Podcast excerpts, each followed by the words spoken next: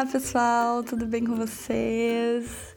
Hoje estamos iniciando mais um Fala Betinha. Tô muito feliz que hoje eu não vou falar sozinha. Hoje vocês não vão ouvir a minha voz apenas, mas vão ouvir a voz de duas outras pessoas tão especiais, mas tão especiais. Eu tô muito feliz deles estarem aqui comigo hoje. Uh, é o Lucas e a Ana, sem mistérios. Uhul! Uh, o Lucas e a Ana, eles são pessoas muito legais e vão me ajudar a falar hoje sobre um assunto bem importante que acho que muitas pessoas já passaram por coisas assim ou ainda vão passar. E eu queria muito falar sobre esse tipo de assunto, só que eu não queria conversar sozinha sobre. Não queria conversar sozinha, faz sentido. Eu não queria falar sobre isso sozinha aqui, porque quanto mais experiências, melhor, né? Pra falar. E assim a gente expõe outras histórias também e pode ajudar mais pessoas que também se identifiquem com isso. Uh, hoje a gente vai falar um pouco sobre questão de sair de casa, sobre morar sozinho, enfim, faculdade, início da faculdade. E essas duas grandes pessoas estarão aqui comigo para debater esse assunto. Então, por favor, Pessoal, apresentem-se para os nossos amados ouvintes. Cara, o que eu posso dizer sobre mim? então, eu sou a Ana Paula, é, eu sou designer, ilustradora e criadora de conteúdo. Uhul, tenho um canal no YouTube, se inscrevam, deem like. Sigam a Ana, gente! É, e eu tenho 21 anos, atualmente moro em Florianópolis, mas hoje estou no Rio Grande do Sul, na casa do pai e da mãe, visitando. É... O que mais eu falo sobre mim? Eu não sei. Acho que é isso, em resumo. O resto eu vou, vou falar. Se duvidar, vou começar a contar minha história de vida, porque eu falo demais. Então, me segurem aqui. e é isso. Hoje só desabafo. Tá. É, meu nome é Lucas. É, eu sou potiguar. Lucas, é... explica pra gente o que é potiguar. é, basicamente é o gentílico de quem é do Rio Grande do Norte. Você pode usar norte rio-grandense ou potiguar. É, vem, a origem de potiguar vem de, é, tem origem indígena, porque existiam índios potiguares por aqui, e na língua indígena, potiguar significa comedor de camarão. O Rio Grande do Norte é um dos estados, eu acho que é o maior produtor de camarão do Brasil. Daí ficou o nome, potiguar, do indígena, comedor de camarão mas serve como gentílico para quem nasce no Rio Grande do Norte. Aqui tem informação. é, então, eu tenho 23 anos, eu sou potiguar, é, eu terminei, sou formado em Ciência e Tecnologia, sou bacharel em Ciência e Tecnologia pela Universidade Federal do Rio Grande do Norte e estou concluindo Engenharia de Telecomunicações. É, no mais, tô, tô aí terminando o curso agora, vamos ver se termina, né, pelo amor de Deus. Mas é isso, no mais a gente vai, vai conversando aí, vocês vão perguntando, a gente vai desenrolando aqui. Muito bem, apresentações realizadas, né? Agora nossos ouvintes já sabem quem vocês são. Então vamos começar falando um pouquinho das nossas histórias. Como é que foi essa coisa de sair de casa, quando foi, por que foi, enfim, contem um pouquinho sobre isso para nós. Tá, então, a minha jornada começa em 2013, quando já começou tudo errado porque é, eu, eu, queria ter passado seis meses de férias depois que eu passei no vestibular e eu queria ter ficado na casa dos meus pais um tempo de férias e eles não me deixaram porque como eu passei pelo vestibular e pelo Enem eles me empurraram já direto para eu para eu me mudar para Natal então foi muito às pressas. É... então quando eu fui para lá em 2013 no começo de 2013 eu tinha 16 anos então tinha Nossa, muita coisa que eu não 16. sabia ainda. É, foi muito novo, pô. Eu tinha 16 anos. Eu acho que agora nem pode mais entrar na universidade com menor de idade, mas na época podia. Pode sim. Ah, pode? Aham, pode. Tem um amigo que entrou com 16 também, eu entrei com 17. Ah. Sim, mas 16 é muito novo, né? Sim, muito novo. É, você tá muito despreparado para tudo. Daí, tipo, foi tudo muito rápido porque, como eu não tive muito tempo, um mês mais ou menos, é, da, lá vai minha mãe tipo, procurar a gente para morar lá. Eu fui morar com, com dois amigos da minha prima que já estavam cursando o curso que eu ia fazer. E basicamente tudo muito rápido. Em um mês a gente arrumou um apartamento para morar. e lá vai a gente comprar móvel para apartamento, tudo mais, fazer a mudança, bicho, foi uma correria que eu, assim, para mim no início foi tudo muito rápido, mas muito tranquilo, porque eu já queria sair daqui. É, moro numa cidade muito pequena, aqui no, no, interior, tem uns 15 mil habitantes, e é tudo muito parado. Então, e é, fazer essa mudança para Natal, eu via com muito bons olhos, assim, tipo, sair da casa dos pais, tudo aquela questão que você quer ter liberdade. Sobre a gente ter noção, qual que é mais ou menos a, a distância da cidade que tu mora para a cidade que teus pais moram? Ah, isso. Dá umas quatro horas de viagem. Dá uns 250 quilômetros, mais ou é menos. É longe. A, atravessa o estado quase inteiro. Eu acho que é super perto. Eu, eu também acho perto. É que, gente, eu moro a uma hora de distância, né? Então quatro pra mim é longe. Daí eu fui morar com eles. Eu morei três anos com eles. Daí eu mudei de apartamento, fui morar com outros dois caras que também são aqui daqui da cidade. Eu morei mais uh, uns dois anos com eles sempre no mesmo condomínio, mais ou menos, assim, tipo, depois que eu mudei para Natal foi tudo muito tranquilo, porque o apartamento que a gente morava era sempre muito perto de tudo, então era super cômodo. Mas aí eu fiquei nesse ping-pong e de vez, de vez em quando mudava de apartamento e morar com, com outros amigos. mudei mais umas duas vezes, mas hoje eu tô morando com dois amigos lá, tá bem tranquilo. E tu, Ana, como é que foi? Conta pra nós.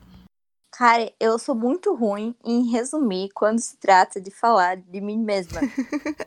eu, eu, não sei o que acontece. Então, assim, é, eu acho que para começar, assim, contando como que eu fui parar em Florianópolis, eu tenho que dizer que eu morei em cinco cidades aqui no Rio Grande do Sul. Que isso? Todas as cidades muito pequenas, mas eu já me mudei assim pra caralho na vida. E como eu troquei de escola também nesse tempo, eu tô, tipo, eu, eu tava, estou ainda acostumada, tipo, trocar de ciclo, sabe? Conhecer pessoas e falar com pessoas e tal. Então, eu, eu queria muito me mudar e tal. E como eu sempre morei em cidades muito pequenas, né, com a minha família, eu queria uma cidade maior, eu queria mais oportunidade, eu queria conhecer coisa diferente, né? Eu, eu era muito tansa.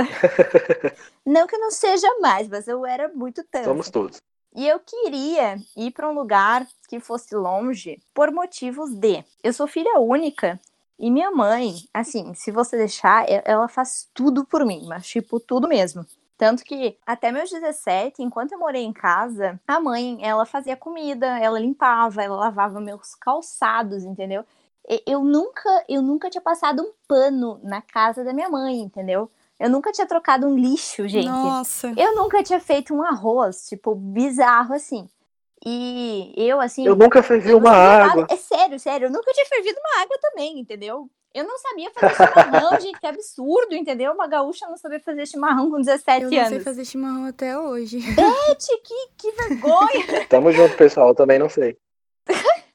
Mas aí é, eu queria sair de casa por isso e tal. E hoje, como eu sempre penso assim, é, em relação às nossas bolhas e tal, estou me desconstruindo muito. Eu acho que quando eu saí de casa, eu tive uma situação muito privilegiada, né? Eu acho que, inclusive, sabendo um pouco agora da história de nós três, acho que todos tivemos, não sei muito bem da história da Beth, mas eu tinha um pai e uma mãe por trás, me ajudando, me ajudando com custos e tal, né? Me ajudando a procurar um apartamento, me dando a liberdade de ir para um lugar estudar. E aí, na época, eu passei na URGS em Porto Alegre, na UPF, que era aqui é, pertinho, né? Dá para falar que é perto, Passo Fundo, e em Floripa, na UFSC.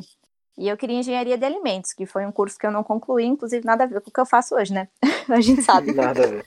Mas aí eu falei, não, vou para Florianópolis, porque é uma cidade mais segura, né? É uma federal, eu queria muito uma federal e tal. E Porto Alegre eu morria de medo, morro de medo até hoje. Vou para lá, eu fico tipo, meu Deus, vão me assaltar, com certeza, vão me assaltar, vou ser assaltado, né? Aí fui para Floripa fui para lá com, com 17 anos, em agosto de 2016, sem saber fazer nada, galera. e acho que é, que é isso, assim. É, resumindo bastante, eu acho que é isso.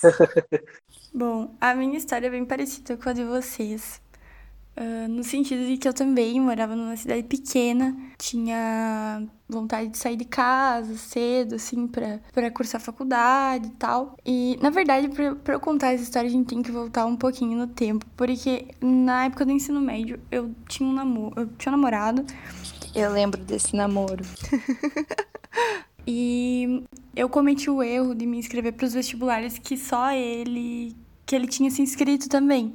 Então eu só me inscrevi para aqueles que para aquelas faculdades que ele também tinha se inscrito.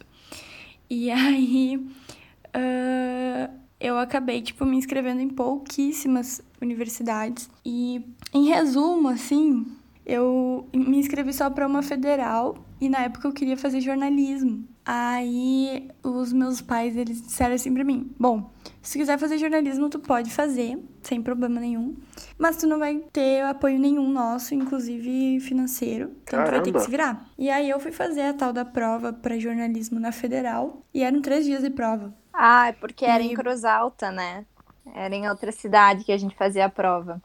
Isso, é. Era numa outra cidade. É.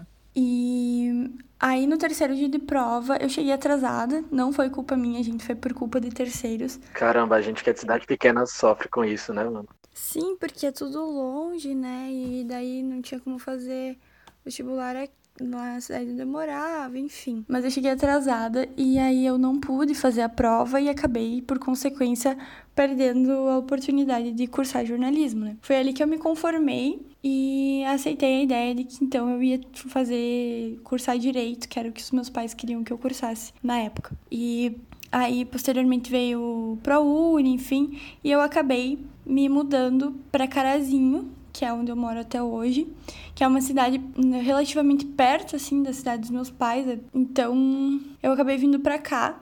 Na época, como era uma cidade que eu não queria morar, nunca tinha ouvido falar, não tinha amigo nenhum, eu me senti bem mal, assim, não meio que entrei numa época de negação. E eu também estava passando por algumas mudanças assim, né, na vida, e toda essa questão de transição de ensino médio para faculdade.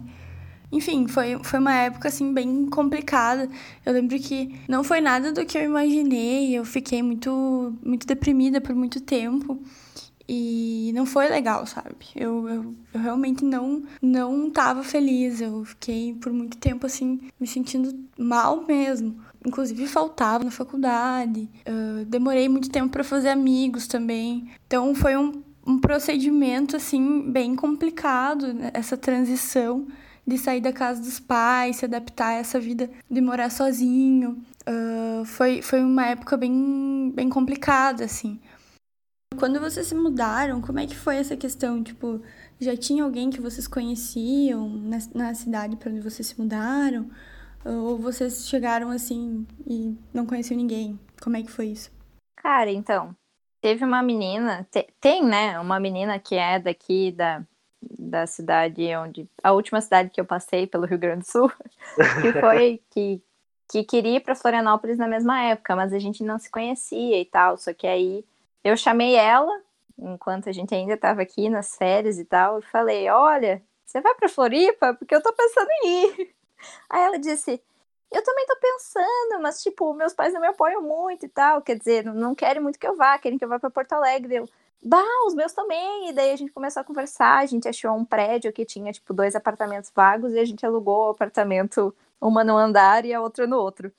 Mas a gente não, não se conhecia, a gente se tornou amigas por causa disso, né? Inclusive, hoje ela é uma das minhas melhores amigas. Claudine, um beijo. Vou te obrigar a assistir esse podcast, escutar o podcast, então ela vai, vai escutar o beijo. É, mas aí foi, foi isso. Eu tenho uma tia-avó que mora em Floripa, mas eu não conhecia ela até eu me mudar para Floripa. Então, sei lá, tinha um apoio, né? Mas. É importante, né? Tu ter pessoas que tu conhece por perto. Caramba, é, é demais, porque você tem a noção de que você tem pessoas próximas a você que dá para recorrer numa situação difícil ou coisa assim. É, eu demorei bastante para me adaptar porque eu não tinha ninguém eu lembro que no meu primeiro dia de aula, na verdade, quando os meus pais foram fazer a matrícula da, da faculdade, eles foram, assim, né, comigo e tal. E aí o professor que fez a, a, matrícula, ele conversou com os meus pais, aí a minha mãe comentou, ah, ela tá vindo né, morar sozinha pra cá, a gente se preocupa muito com ela. E ela tá vindo pra cá pra estudar, não é pra namorar. e aí eu lembro que esse professor, tipo, ele pegou muito no meu pé, sabe? Por muito tempo. E inclusive no primeiro dia de aula eu cheguei atrasada. E aí eu cheguei no. A aula era num mini auditório, assim, devia ter, sei lá, em torno de 50 pessoas. E aí eu cheguei atrasada, abri a porta, assim, aí ele parou a aula e eu falou assim, olhem pra essa, pra essa menina que tá entrando. Aí todo mundo olhou pra trás. Né? Nossa! E aí ele falou assim, essa é a menina que não pode namorar. Gente, foi horrível, sério. Nossa, cara, foi uma merda. E Exposed. aí, uh, por muito tempo, assim, ele pegou no meu pé. Uh, se ele via eu conversando com algum cara, tipo, se algum cara sentava do meu lado na, na aula, ele vinha encher o saco. Caraca! Sabe? E aí eu fui pegando um ranço, assim. Eu tinha muitas matérias com ele e, e aí eu ai, não tinha vontade, assim, de ir na aula, porque ele sempre ficava me incomodando muito. E então, assim, eu demorei um, um certo tempo pra fazer amizade, sabe? Foram vários fatores, na verdade, que contribuíram para que eu passasse por essa transição de uma forma muito mais pesada do que deveria, eu acredito. Cara, eu tive, eu tive um histórico de, de depressão também e tal, mas a minha questão acho que foi mais por causa. É, foi uma, um conjunto, né? Mas foi mais por causa do curso, porque, na real, quando eu saí do ensino médio, eu queria fazer Ana dança. do céu! Tudo diferente. é, eu, eu danço desde que eu tinha uns três anos. É, é, que eu sou uma pessoa que, assim, ó. Eu... Multifacetada. Ó, ó, a Leonina falando. Eu me dou bem em várias áreas, ok? E aí, é... eu sempre tive a tendência de gostar e me divertir mais com coisas é, artísticas, sabe? É, eu sempre gostei muito de desenhar. Eu trabalhei no site dolls.com.br. Eu não sei se vocês conhecem isso. Ah, sei. Mas era daquelas bonequinhas, assim, que a gente montava, sabe? E eu trabalhava é, criando as bonequinhas pixel a pixel, assim, no, no Paint.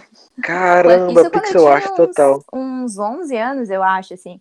Eu adorava, enfim. Mas Aí eu saí do ensino médio querendo dança, só que como eu tinha me formado no técnico em química, e aí pai e mãe, professores, né, sociedade, parentes, colocando uma pressão assim, tipo, ah, tu é muito bom em matemática, tu tem que fazer uma engenharia. Porque é tudo a ver, né? Se eu sou bom em matemática, eu preciso fazer uma engenharia. Sim, faz todo sentido. e queriam que eu fizesse engenharia química por causa do, do técnico, é, e aí eu falei, não, engenharia química não, eu odiava química analítica, eu sabia que ia ter muita, e eu, eu falei, ah, não, vou fazer engenharia de alimentos, porque, sei lá, eu gostei de química de alimentos no terceirão, então fechou, é nóis, vai dar tudo certo, vou ser uma super engenheira, vou me dar bem. E o meu primeiro semestre foi, tipo, lindo, porque ao contrário da Beth, eu cheguei, tipo, muito empolgada, e eu sou muito, eu, eu não sei, eu falo demais, inclusive tem gente que me odeia, assim, de cara, porque... Amiga, eu te entendo. eu falo, e eu adoro falar, e eu chego, tipo, ah, ai, tudo bom. Ana, que tipo de aluna você era?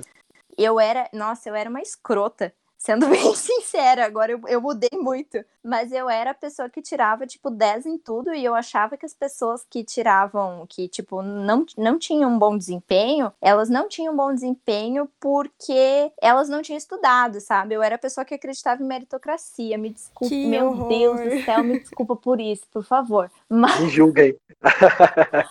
mas eu era um lixo, é sério. É, é que bom que a gente evolui, que a gente muda, né? Mas eu, eu era bem essa pessoa. E aí meu primeiro semestre foi maravilhoso, porque eu conheci várias pessoas, eu saí horrores. Meu Deus, eu fui em todos os estados eu possíveis. assim. Como? Velho, ela fazia engenharia, tirava 10 em tudo e foi em todas as festas universitárias. Você não existe, Ana. Você é meme, não tem condições.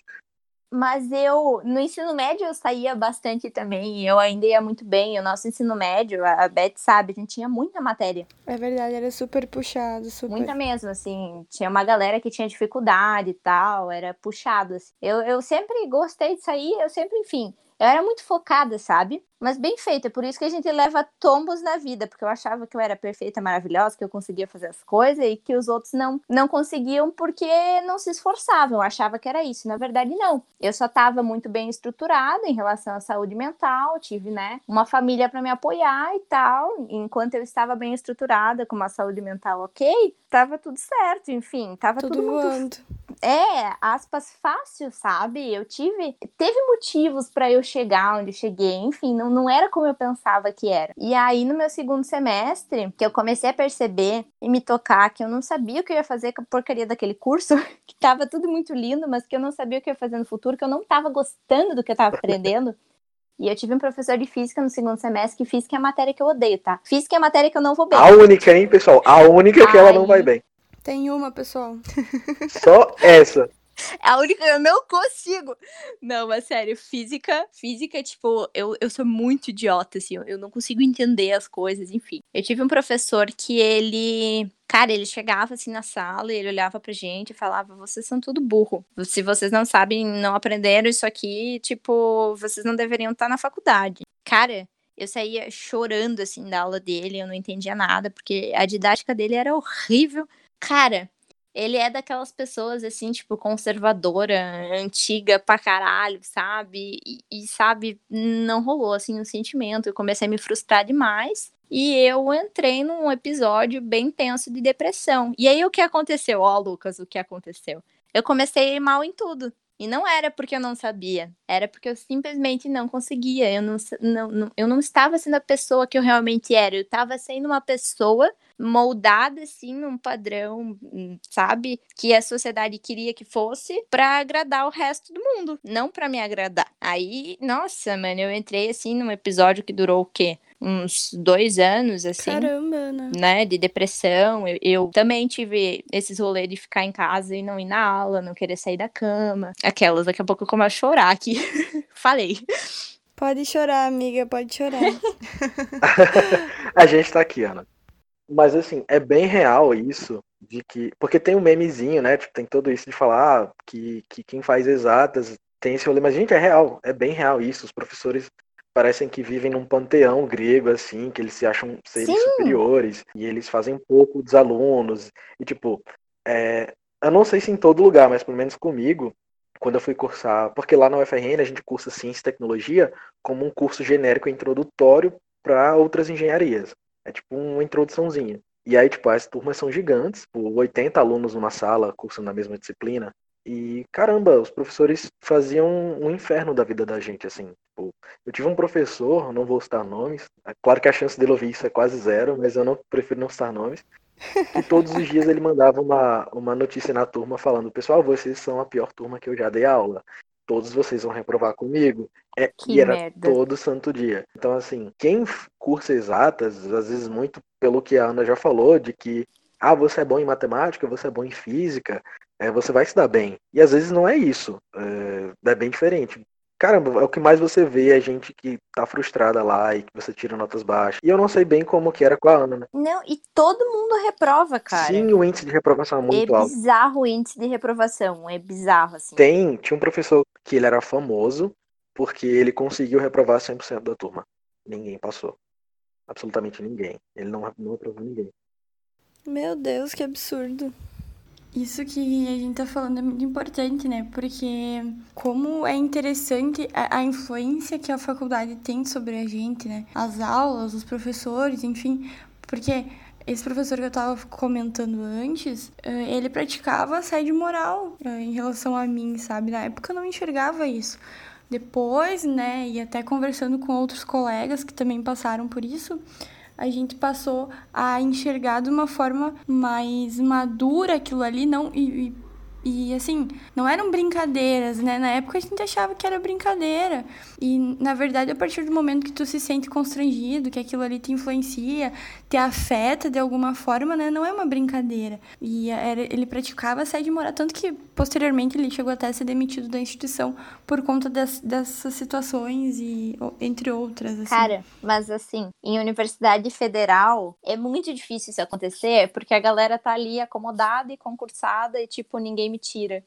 Pior que isso é muito verdade. Aí é, é, é muito bom que, né, que tenha acontecido isso com teu professor, né, por justa causa, mas, tipo, a gente não tinha muito o que fazer. E nessa minha turma de física, tipo, aconteceu de, tipo, acho que 80% da turma foi reprovada. Tipo, foi bizarro, assim, foi horrível. E é, parece que é cultural, sabe? Eu não, eu não sei o que acontece. É, parece que tá enraizado, assim, nas turmas de exatas. Eu não sei como é. Eu tenho vontade de pagar matéria em, em outras turmas de, outros, de outras áreas para ver como é, mas é surreal como que as pessoas saem com o psicológico abalado e depressivas depois de cursar algum curso na área de exatas. Todo mundo tem, tipo, algum problema em relação à ansiedade e tal, sabe? Inclusive, eu queria gravar um vídeo no canal falando sobre isso, né? Porque é, é, é, real muito bizarro. Ali na UFSC, todo mundo que eu convivia, tipo, já tinha passado por algum problema, já tinha reprovado várias vezes e, e os professores mais antigos, assim, que parece que tem esse negócio enraizado, sabe? E tem professores mais novos que estão mudando o sistema. Eu espero que mude muito ainda.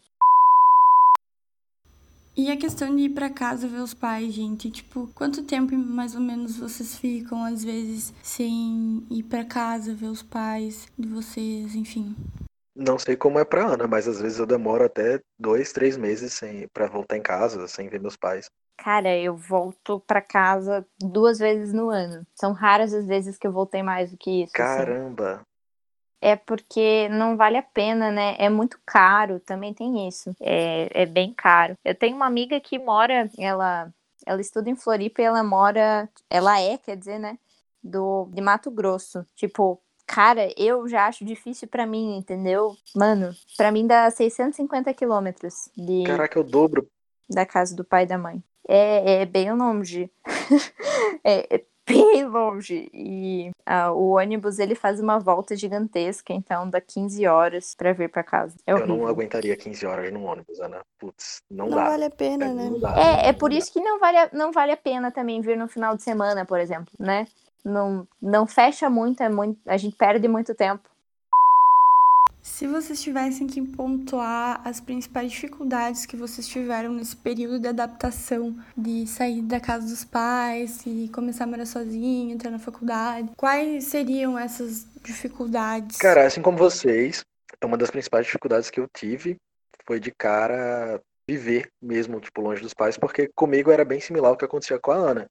Eu tinha um suporte familiar muito forte para tudo. Então eu não fazia nada em casa, tipo, do ponto de vista doméstico. Então eu tive que aprender a cozinhar, passar, lavar, tudo. E aí essa de cara é a primeira dificuldade, porque se você tinha tudo na mão e depois você não tem mais, você tem que aprender a fazer tudo. Outra dificuldade que eu tive é que, por exemplo, minha cidade tem 15 mil habitantes. Natal, eu nem sei quantos tem.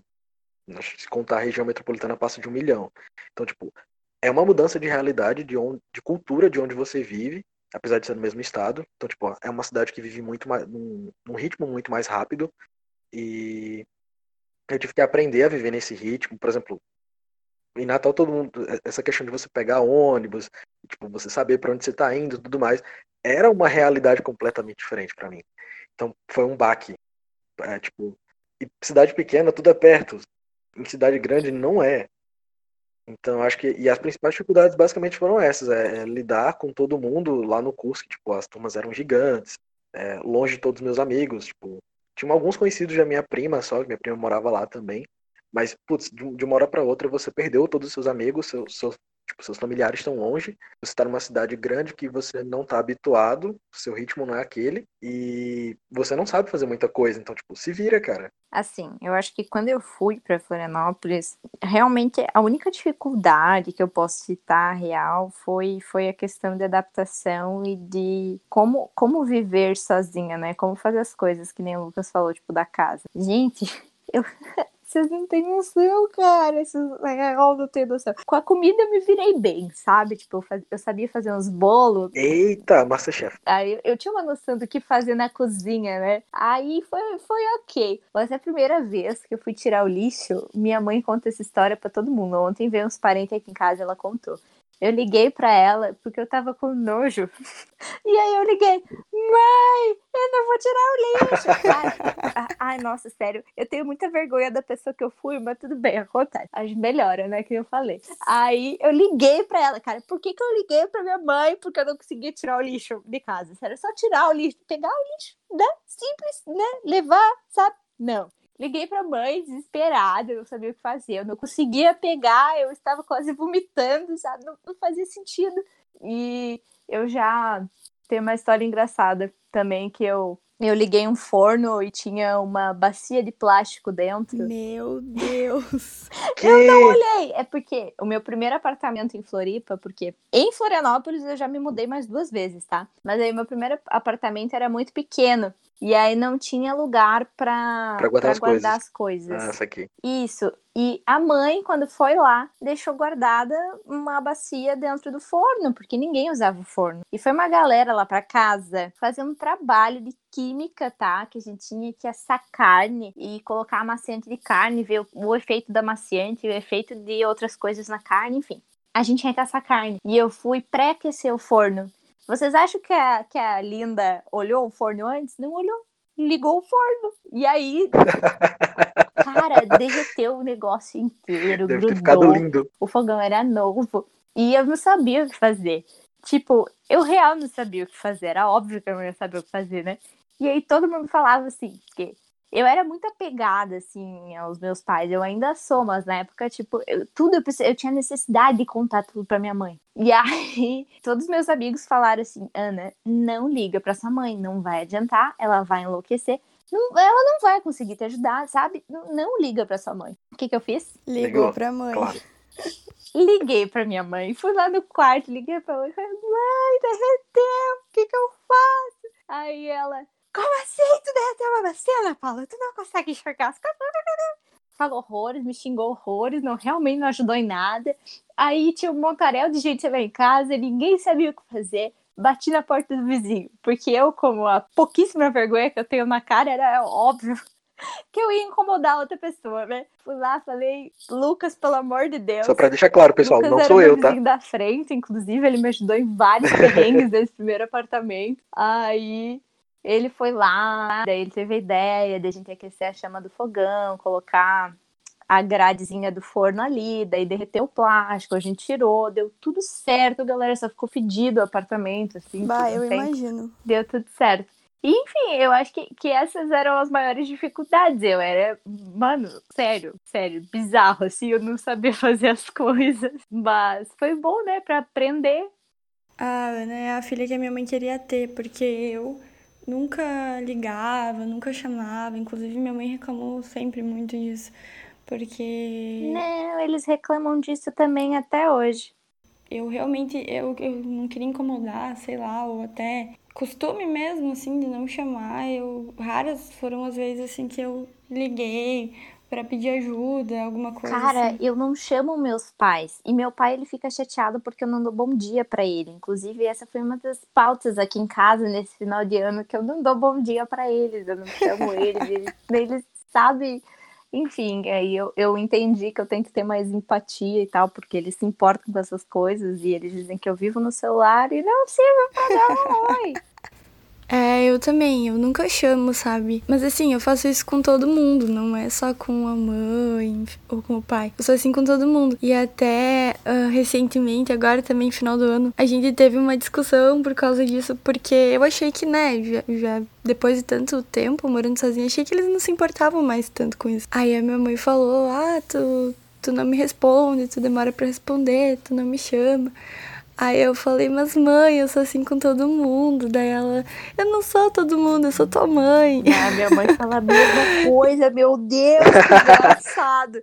E daí eu, ok, tá bom, vou me policiar mais.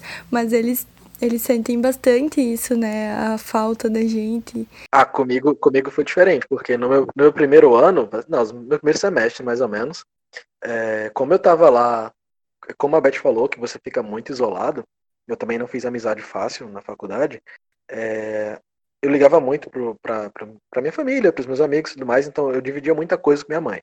Eu era tipo a Ana. Qualquer coisa que dava, 0800 mamãe, e é isso. E aí, putz, liguei pra minha mãe várias vezes. Mãe, como é que faz macarrão? Tipo, esse nível de, de desespero, assim. E aí, claro, eu fui aprendendo a fazer as coisas, mas com o tempo eu meio que me tornei a Beth, porque hoje em dia eu ligo pra minha mãe a cada 15 dias só pra falar besteira, assim, tipo, ah, tá todo mundo bem, tá todo mundo vivo. Sabe que da minha parte, essa questão dos afazeres domésticos, assim, nunca foi uma dificuldade, porque eu sempre fiz isso lá na casa dos meus pais, sempre me virei. E os meu, tanto meu pai quanto a minha mãe, né, sempre trabalharam pra fora. Então, eu tive que aprender a me virar bem cedo, assim. Então essa questão para mim não foi dificuldade, na verdade foi bem tranquilo até. Só a questão de comida, assim, eu não sou muito fã de cozinhar. então, não, para mim essa parte não foi tão boa, tanto que meu primeiro ano eu me alimentei de miojo praticamente, né? Miojo e pão. Não recomendo, mas enfim, isso foi bem tranquilo. Acho mais essa questão psicológica é. e tal que, que eu já falei. Tá, e assim, pela experiência de vocês, vocês acham melhor morar sozinho ou dividir apartamento com algum amigo? Como é que vocês veem essa questão? É que depende. Quando eu fui morar com outra pessoa, porque eu tava muito depressiva, e, tipo, não tinha como eu ficar sozinha. Real, não tinha como. Então, Ana Paula, naquela situação, para ela, foi muito melhor morar com outra pessoa. Por mais que eu morasse com uma pessoa que. Eu dividi apartamento com, com um menino. Meu amigo, inclusive, é, que eu conheci no, no Instituto Federal de Santo Augusto. Ele era, tá, Beth? Ó, de outro, de outro I, que a gente estudou no Instituto Federal Farroupilha, né? Ele era muito calmo, assim, muito na dele, tipo, ele não é uma pessoa assim. Eu sou, eu era a pessoa que falava demais, né? Enfim, ele, tipo, escutando assim, tá bom, Ana Paula, ok, sabe?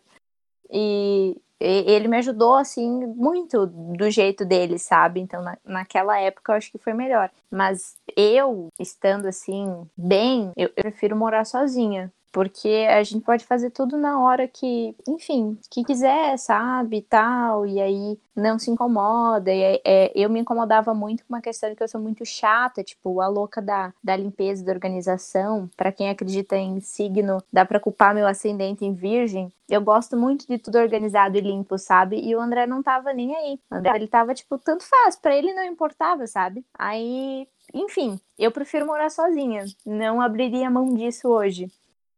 Ah, pois é.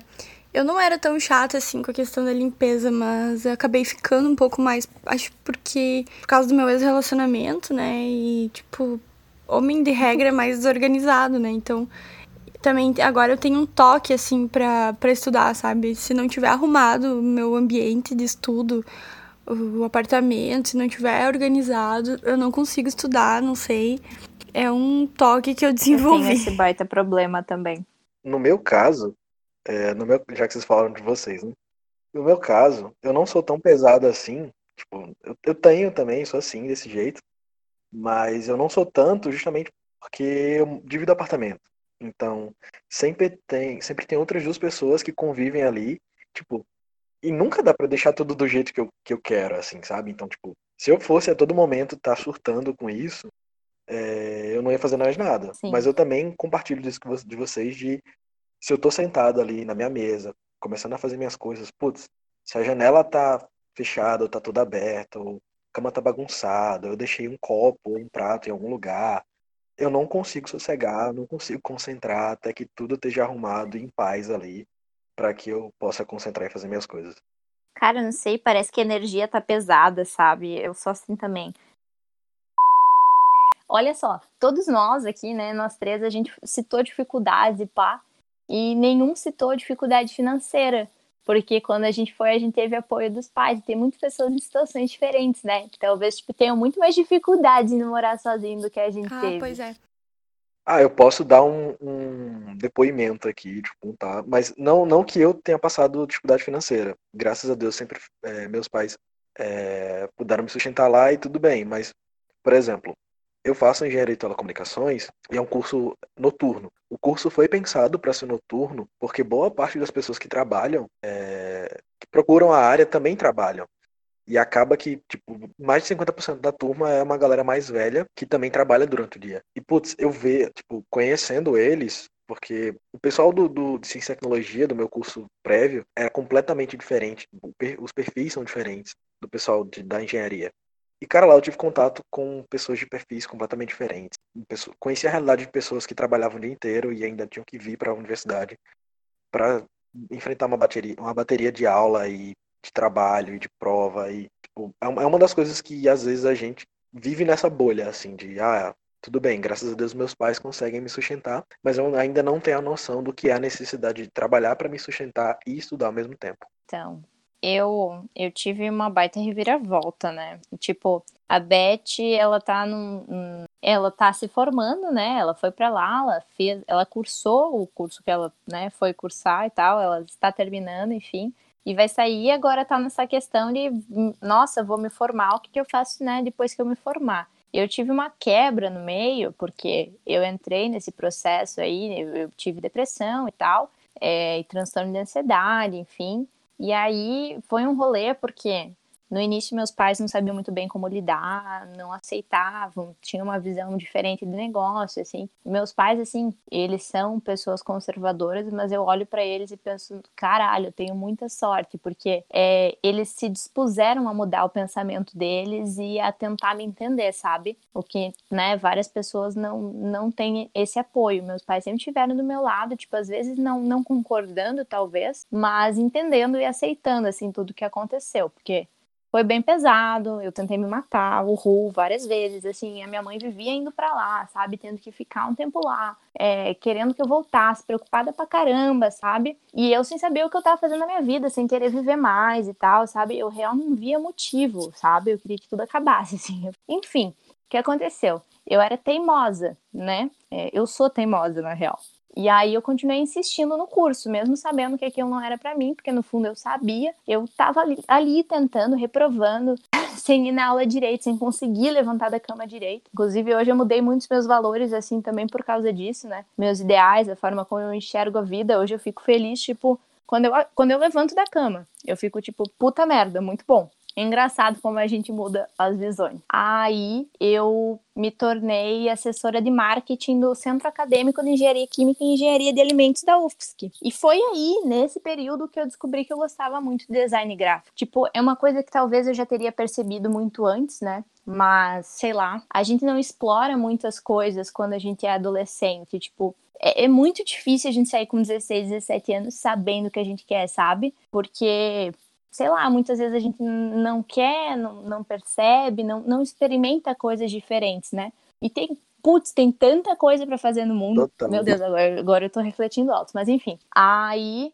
eu me descobri assim, descobri que eu queria design gráfico e tipo, essa descoberta me fez assim a vontade de eu é, me deu de novo a vontade de talvez tentar alguma coisa e tal, me reerguer, enfim. Aí eu tive ajuda psicológica, psiquiátrica e tal, né? Tive apoio da família, enfim, vários amigos ali ao redor também. E eu fui me encontrando por causa disso.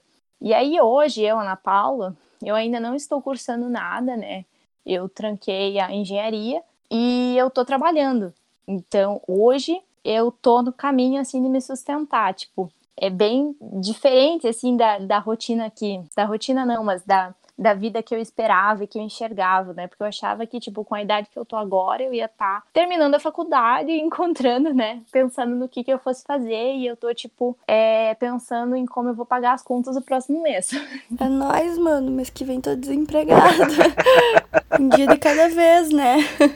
Cara, eu tô esperando a nota do Enem agora talvez eu vá recomeçar tudo, mas eu não vou conseguir parar de trabalhar porque eu já tô nesse rolê de pagar as coisas e tal. E e aí eu tô mandando currículo, assim, pra tudo, sabe?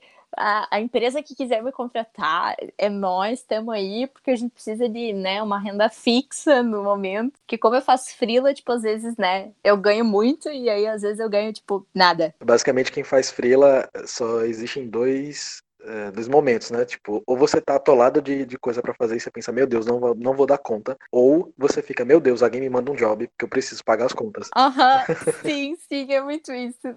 Mas, gente, eu advogando vai ser frila? Ah, é verdade, vai ser frila. Ai, mano, é complicado. Ah, mas Beth, olha pelo lado bom. Todo mundo faz campanha para você ir para a cidade deles, para você advogar lá em algum concurso. Sempre. ah, mas ninguém me banca, né? Ninguém me manda um processinho aí. vou, vou entrar em contato com alguns advogados que eu conheço para te dar emprego. mas olha só, repetindo aqui nosso, nosso privilégio. Sempre que der uma merda muito grande, a gente tem pai e mãe para recorrer. A gente tem, exato, exato. Que é um baita privilégio, né, cara? Tá, agora eu vou contar uma história engraçada para vocês. Uh, quando eu vim pra cá, pra cidade que eu moro atualmente, uh, eu, tipo, cheguei, né, no dia que começava as aulas e tal. Aí a gente, para eu ir pra, pra universidade, eu teria que pegar transporte público, né? A Ana sabe, ali na cidade que eu morava, uh, lá, tipo, não tinha por que usar ônibus, transporte público, enfim, porque era tudo muito perto, eu morava perto do centro, etc. Não tinha porquê, né? Sem contar que tinha pai e mãe para levar, buscar. E aí aqui, né, eu teria que usar o transporte público. E aí uh, eu fui comprar os vales uh, transporte. E aí, tá, beleza, cheguei lá, a mulher falou assim: ah, tu pega o primeiro ônibus que aparecer, né? Que bela informação. E eu, na minha ignorância, uh, pensei, bom, se ela falou que é o primeiro ônibus que aparecer, beleza, né? Só que, claro, para ela era uma coisa tão óbvia, né, que não tinha por que ela explicar o primeiro ônibus com o nome da, da universidade. Mas era isso que ela quis dizer, né? Só que a, a besta aqui não, não sacou também a né? comunicação é aquilo que tu aquilo que o outro entende, né? Não é o que tu fala. E aí eu entendi isso, que era tipo o primeiro ônibus que aparecesse. Você não fez isso, velho. e lá fui eu, né? Toda bonitinha pro primeiro dia de aula toda ansiosa. Uh, e aí cheguei no ponto de ônibus e, tipo, peguei o primeiro ônibus que apareceu. Gente do céu, meu Deus, cara, que burra, velho, que burra. E aí eu simplesmente subi, né, no ônibus. Subiu confiante. Eu... E aí o cobrador, ele me olhou, né, acho que ele percebeu cidade. que eu era uma estudante, uma jovenzinha estudante, uma jovem dinâmica. E aí ele me olhou assim disse, moça, pra onde é que tu vai? Aí eu falei, ah, vou pra faculdade. Daí ele, ele começou a rir e falou, olha, então tu desce nesse próximo ponto, vamos fingir que isso não aconteceu. Tu pega o próximo ônibus que tiver escrito o nome da faculdade. Aí eu morrendo de vergonha, né, desci e tal, mas tipo, pra, pra ver como eu era uma pessoa sem noção, né, não tinha, não tinha nem noção de como me locomover num transporte público, tipo, ah, muito bizarro, sabe? Tanto é que eu falei pra vocês, né, que eu cheguei atrasada no meu primeiro dia de aula, era por causa disso, porque... Ah, então tá temos um motivo. que o cara viu, percebeu, né, senão eu ia dar um rolê, assim, ó, muito, muito surreal, ia pra outros lugares, assim. Mas, enfim, por mais ridículo que pareça, né, são essas pequenas coisas que para quem está acostumado a ter uma vida confortável com os pais, né? São essas pequenas coisas que vão tipo, fazendo a nossa nossa ficha cair, assim, né? Fazendo a gente sair da bolha. Porque. Exato. Eu me lembro quando eu comecei a trabalhar. Uh, que a, a, o apartamento onde eu morava antes, ele era um pouco mais longe do centro. E aí, quando eu comecei a trabalhar, foi um dos primeiros dias que eu peguei chuva, assim, mas tipo, muita chuva. E e aí eu tinha que sair do apartamento e ir até o ponto do ônibus, era tipo uma quadra. E, cara, eu me molhei muito assim. Eu lembro que eu tava muito molhada e eu pensava, meu Deus, se eu tivesse morando com os meus pais, né? Era só pedir carona pro pai ou sei lá. E, e aí eu fiquei, pá, que droga. Mas aí, por outro lado, também eu pensava, que bom, né, que eu tô vivendo isso, que eu tô tendo essa experiência. Que bom que eu tô, tô aprendendo a me virar sozinha, porque senão eu ia ficar sempre embaixo da asa do pai e da mãe. E. Então, tipo, é muito fácil tu viver assim, né? É. Na tua zona de conforto. Então, são essas pequenas coisas que vão fazendo uh, tu enxergar coisas que antes tu não enxergava, né? É porque tudo é aprendizado, né? Que nem eu falei, se não tivesse caído assim, eu não teria enxergado que a Ana Paula lá no início era uma escrota com as outras pessoas, né? Eu não teria enxergado que eu tive vários privilégios, eu não saberia meu local de fala, enfim. Eu, eu mudei pra caramba. Eu, eu real acho que foi muito positivo tudo isso. Apesar de, sei lá, eu hoje eu fico às vezes meio frustrada porque eu já queria estar me sustentando, sabe? Eu fico nesse enfim, eu ainda tenho a ajuda dos meus pais, aí eu fico, caramba, não, eu preciso, eu, eu, preciso dar conta de tudo, eu quero fazer tudo, enfim. Aí ah, tem, tem pessoas que saem de casa é, que nem vão fazer uma faculdade, né? Já saem para trabalhar, enfim. Ah, e detalhe, sempre esses caminhos, essas infinitas possibilidades que existem, a gente sempre acha que vai ser de um jeitinho muito específico e nada sai do jeito que a gente espera. É, eu costumo falar, uh, tanto para os meus calouros quanto para os meus amigos, que todo mundo, seja de que curso for, é... bicho, você sempre tem, pelo menos uma vez no semestre, uma crise existencial. Que você não sabe se é aquilo é realmente o que você quer, é, você começa a repensar toda a sua vida. Então, acho que isso faz parte muito do processo de amadurecimento que a gente tem. Todo esse processo que a Ana acabou de falar, putz, eu tenho certeza que a Ana de hoje olha para a Ana do passado e vê tudo que você passou antes e de certa forma você agradece. Porque, tipo, isso tudo fez você ser quem você é hoje. É um outro ponto a questão de, tipo, ficar doente fora de casa. Nossa. Ah, essa questão de ficar doente é um bom ponto, Vá. porque assim, eu sempre fui. Eu sempre fui meio desleixada, assim, no sentido de saúde e tal. Por exemplo, ah, tem gente que sente dor já vai tomar remédio, né? Eu não. Eu, eu fico sentindo a dor até o máximo, assim, que eu vou aguentar.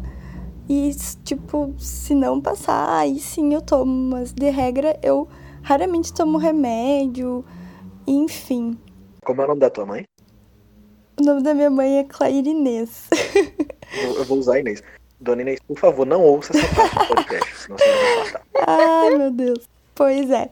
Mas assim, tipo, eu nunca fui muito de me cuidar. Então, num final de semana, assim, fosse pra casa dos pais e tivesse muito doente e tal, aí minha mãe ia, comprava remédio e tal. Daí eu me obrigava a tomar. Nem sempre tomava, né? Mas pelo menos tinha, se precisasse. E também eu namorei, né, um bom tempo e tal. E o meu ex, ele era tipo um anjo da minha vida nesse sentido, porque sempre que eu ficava doente, ele ia lá, me cuidava, comprava ele mesmo os remédios, sabe? Tipo, muito cuidadoso nesse sentido. Tinha também a minha ex-sogra, né, que fazia chá, sei lá, sempre cuidou de mim também quando eu tava doente.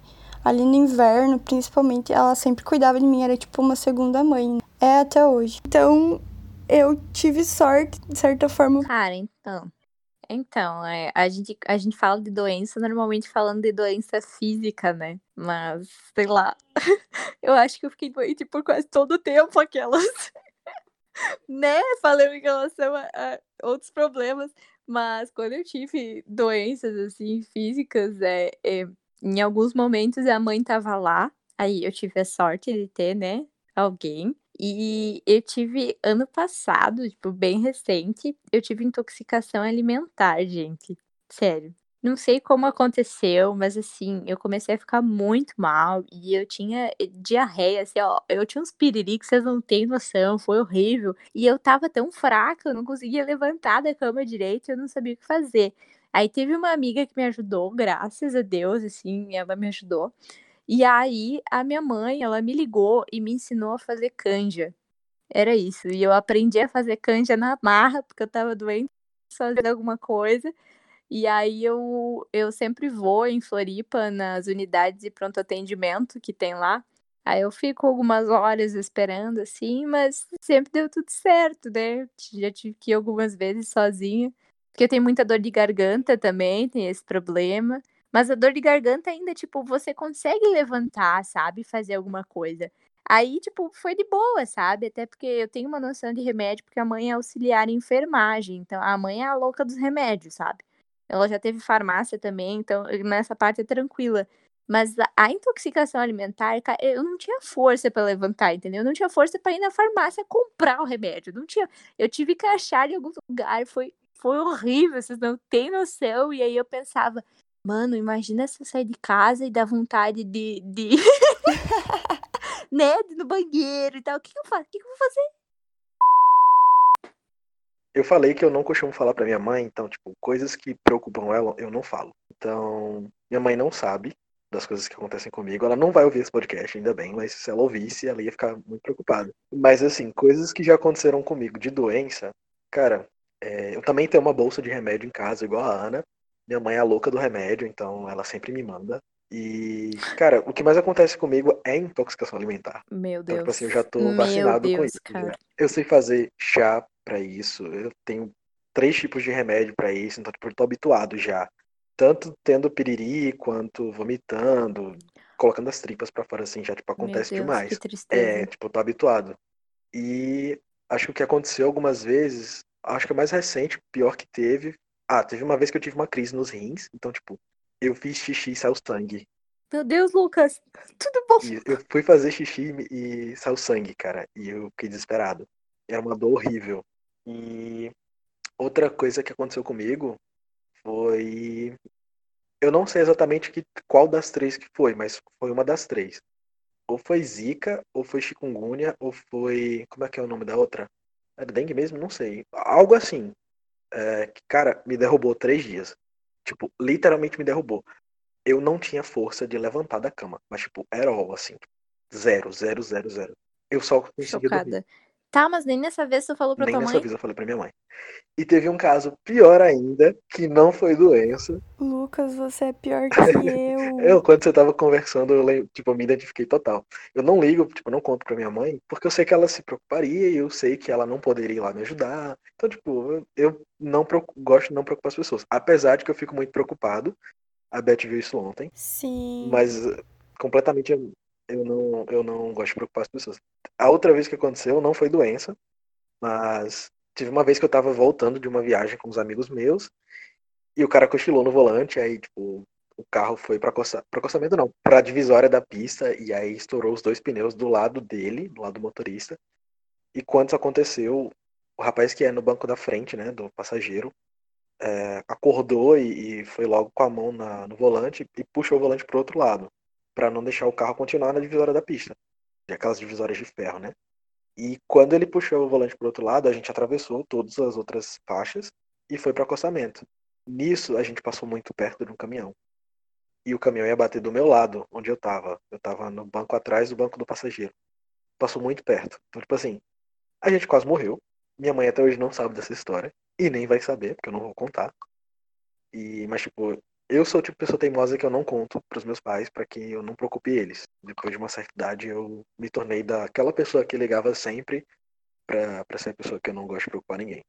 Cara, se eu não conto pra minha mãe, ela descobre. não sei, eu não sei o que acontece. Então, era isso, eu acabo contando. Mas assim, eu, eu tô falando e tal, dizendo, ah, ligaria pra mãe, mas eu também escondi coisas dela. Tipo, na minha época lá, muito bad, enfim. É, em algumas situações que eu tentei me matar, eu não contei pros meus pais logo de cara. Eu contei pra eles muito tempo depois, porque eu precisei contar, assim, em alguns momentos que eu, sabe? É, a gente tava discutindo, enfim, mas na hora eu nunca contava, porque eu tinha medo de preocupar eles, eu sabia que eles não iam poder fazer nada, que nem vocês falam, né? Não adianta. E eu tinha muito medo deles falarem, volta pra casa agora, tu não tem, não vai mais morar aí, aí, enfim. Tá, gente, agora pra finalizar, né, já que nosso episódio tá ficando gigante e eu que luto pra editar. ah, o que que vocês, assim, podem tirar de melhor de tudo isso que vocês passaram? O que que foi que vocês mais aprenderam durante essa fase, sair de casa, da casa dos pais? E o que que vocês têm pra falar assim, de conselho pra quem tá passando por isso agora ou tá querendo sair da casa dos pais? Lancem seus Cara, conselhos. eu acho que a melhor coisa, assim, de eu ter saído de casa foi a pessoa que eu me tornei. Porque, assim, se eu não tivesse saído daqui, né? Se eu não tivesse tido. Talvez sim, mas talvez demorasse muito mais pra eu perceber as coisas, né? Quando a gente vai pra uma cidade maior, né?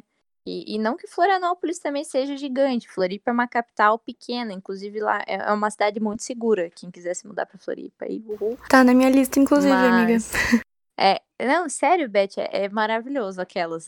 Não, eu não, não falaria outra coisa, né? Enfim, é, é uma cidade que tem 500 mil habitantes, então é, é, né, é muita gente comparada ao que tinha aqui. E são novas visões, são novos olhares. É, o fato de eu ter aprendido assim, enxergar outras coisas, ter mudado minhas visões, meu- meus pensamentos, eu acho que não teria acontecido da mesma forma se eu continuasse aqui, sabe? Talvez teria sido mais fácil, talvez eu teria terminado engenharia, tipo, né? E aceitado, e, e eu continuasse a pessoa escrota que eu era, enfim. Aí eu acho que essa é a melhor parte, mas além disso, o fato de a gente adquirir uma independência, né? Porque, que nem minha mãe diz, uma, uma coisa que eu acho muito triste, mas que é real. Ela sempre fala: pai e mãe não são eternos, né? E pelo que eu entendi aqui também, todos nós temos pais e mães casados ainda juntos. Isso. É, tem pessoas também que não têm, mas enfim, independente disso, né? Pai e mãe não são eternos, a gente não, não vai ter sempre eles ou ter sempre o apoio de alguém, né? seja financeiro, emocional, enfim, a gente tem que aprender a viver pela gente, né? A viver com a gente e tal. E o fato de eu ter ido morar sozinha, enfim, me fez aprender muita coisa, que nem eu falei, não sabia fazer um arroz, né? Então, agora eu sei fazer isso, eu sei me virar, sabe? Se eu passar por qualquer coisa, eu vou saber o que fazer, entendeu? Se eu precisar trocar um gás, uma lâmpada, enfim, me virar, sabe? É bem, bem essa expressão, se virar. Eu, eu aprendi, assim. Pegando carona bem no que a Ana falou, tipo, faço das palavras dela as minhas, mas acho que sim, todo o conjunto de experiências que a gente vive durante os anos que está fora de casa, é, deixando dica pro pessoal, né? Uh, não se assustem, não se desesperem. Tipo, sair da casa dos pais pode parecer muito bom porque você vai ter privacidade, todos esses pontos positivos, e às vezes muito ruim porque você perde uma base, porque você tem um suporte muito bacana. Mas de dica é, não se desesperem, pesquisem as coisas, tipo, Google hoje em dia é real, que te ajuda pra caramba.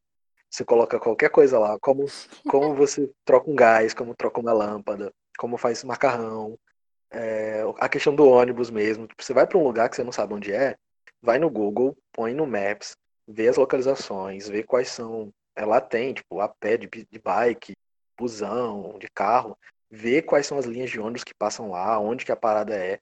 Vai no, pergunta no... pro primeiro ser humano que aparecer, sabe? Outra coisa que a minha mãe diz, a gente tem boca, isso, tem exato. que usar. É, vê o Street View, vê como é o lugar. E, cara, é isso. Vai no YouTube, vê como é que faz as coisas. E não ter medo também, justamente isso que sua mãe falou, da boca. Tipo, não tenha vergonha de perguntar as coisas. Vai, pergunta como é, vê como faz. Se você tá com alguma dúvida de como é algum procedimento. Porque afinal de contas você vai se virar. Você vai ter que pagar boleto, você vai ter que fazer, resolver coisas na faculdade. Então vai, não tenha vergonha de perguntar. E corra atrás das coisas. Basicamente é isso. Você vai ser grato por tudo que você vai passar. E acho que o conselho principal é esse: não se desesperem, as coisas vão se desenrolar. Assim, Primeiro que todo mundo vai ter que passar por isso um dia, né? Mas, falando sério, uh, eu lembro que isso é algo que me marcou muito, assim. Eu lembro que no meu terceiro ano do ensino médio, eu tinha uma professora e, de espanhol. E ela disse, acho que numa das últimas aulas do ano, ela falou assim: façam um favor para vocês mesmos, para os pais de vocês e para o mundo. Saiam de casa. Aprendam a se virar. Aprendam a ser independentes. Aprendam a correr atrás das coisas, sabe? E aquilo me marcou muito, assim. E eu acho que o resumo de tudo isso é a questão da zona de conforto, né? Sair da casa dos pais da gente é sair da nossa zona de conforto. E, consequentemente, a gente vai se deparar com vários desafios, por mais que para as outras pessoas hum, aquele desafio em específico não necessariamente represente um desafio, né? E às vezes, por mais que esses desafios pareçam difíceis, ou que a gente acha que não vai conseguir, ou que podia estar fazendo melhor, a gente passa por cima disso e cresce muito. Eu sempre penso que se eu tivesse ficado morando com os meus pais, a minha vida ia estar muito melhor em alguns pontos, assim, financeiramente principalmente. Mas eu não ia ter amadurecido o quanto eu amadureci, e eu acho que isso é mais importante, sabe? O adolescente, ele geralmente, né, o adolescente ele tem uma imagem de que a vida vai ser só diversão depois que sair de casa. E não é isso, né? É claro que existem coisas boas, não é só derrota. Mas a liberdade acho que é a principal, assim. Mas existem muitas responsabilidades. Isso pesa bastante, sabe? Se tu não for atrás das coisas, ninguém vai ir por ti. Eu lembro que quando eu era pequena, o meu pai ele tinha um ritual para me acordar de manhã. Bonitinho. ele fazia café da manhã para mim, foi sempre assim. Depois era minha mãe me acordava. E tipo uma coisa tão simples, né? A gente, sei lá, nunca parei para pensar sobre isso enquanto eu, eu tava lá. E aí depois que eu que eu vim morar sozinha e eu comecei a trabalhar, eu não tinha ninguém para me acordar. Então, tipo, era eu por mim mesma. Se eu não levantasse de manhã e fosse atrás das coisas, ninguém ia fazer isso por mim. Então, tipo, uma coisa simples, sabe? Mas, na verdade, isso faz a gente dar mais valor para nossa família também. Eu era uma adolescente muito problemática. E esse afastamento, assim, essa questão de sair de casa, foi muito importante também para que a gente se aproximasse mais. Para que eu passasse a ver as coisas de outra forma, que eu passasse a dar mais valor pra minha família, sabe? Beth, só fazer um Ah. comentário rápido. Pode fazer. Ana, eu fico besta como essa menina fala coisas que eu queria falar, só que eu não saberia como. E ela fala, tipo, exatamente o que eu pensava, só que eu não sabia falar como. Ela faz isso direto no Twitter. É. Ai, meu Deus. Tá. Deixa eu parar. Muito bom.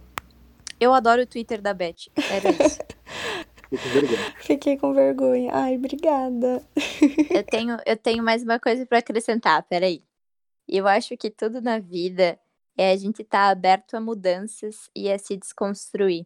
E é isso. Se a gente não tivesse aberto, eu acho que independente do lugar que a gente tivesse, a gente não teria percebido essas coisas e evoluído tanto, sabe? Então eu acho que a gente tem que pensar mais nessa questão de, enfim, estar disposto, porque é, é isso que faz a gente aprender e a crescer, sabe? São essas mudanças, são a gente errar, enfim, levantar, e é isso aí. Gente, eu tô me sentindo muito burro.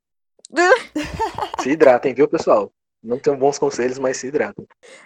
Façam carinhos em cachorros e gatos e De rua, isso, e É deem isso. comida. E nunca deixem bacias de plástico em forno.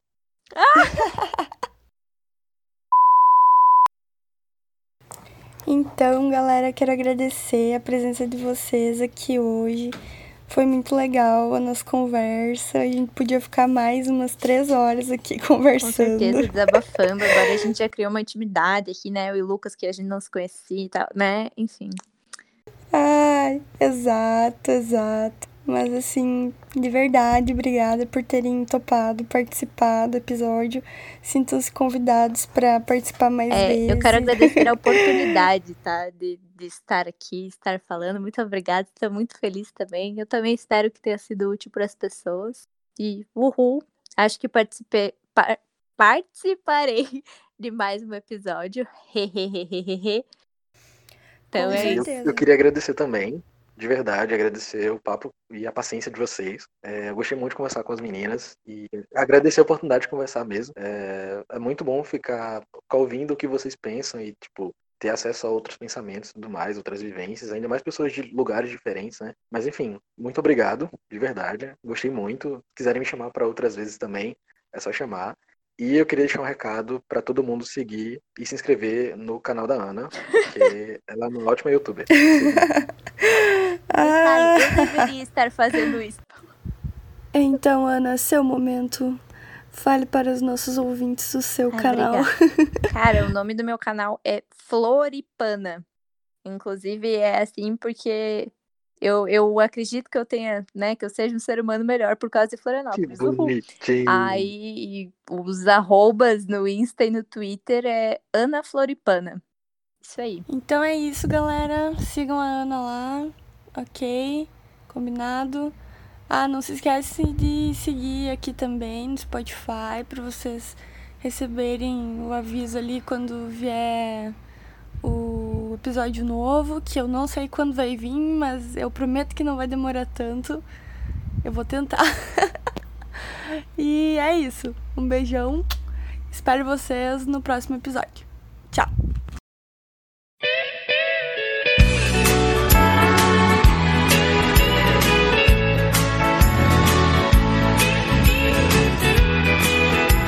Ó.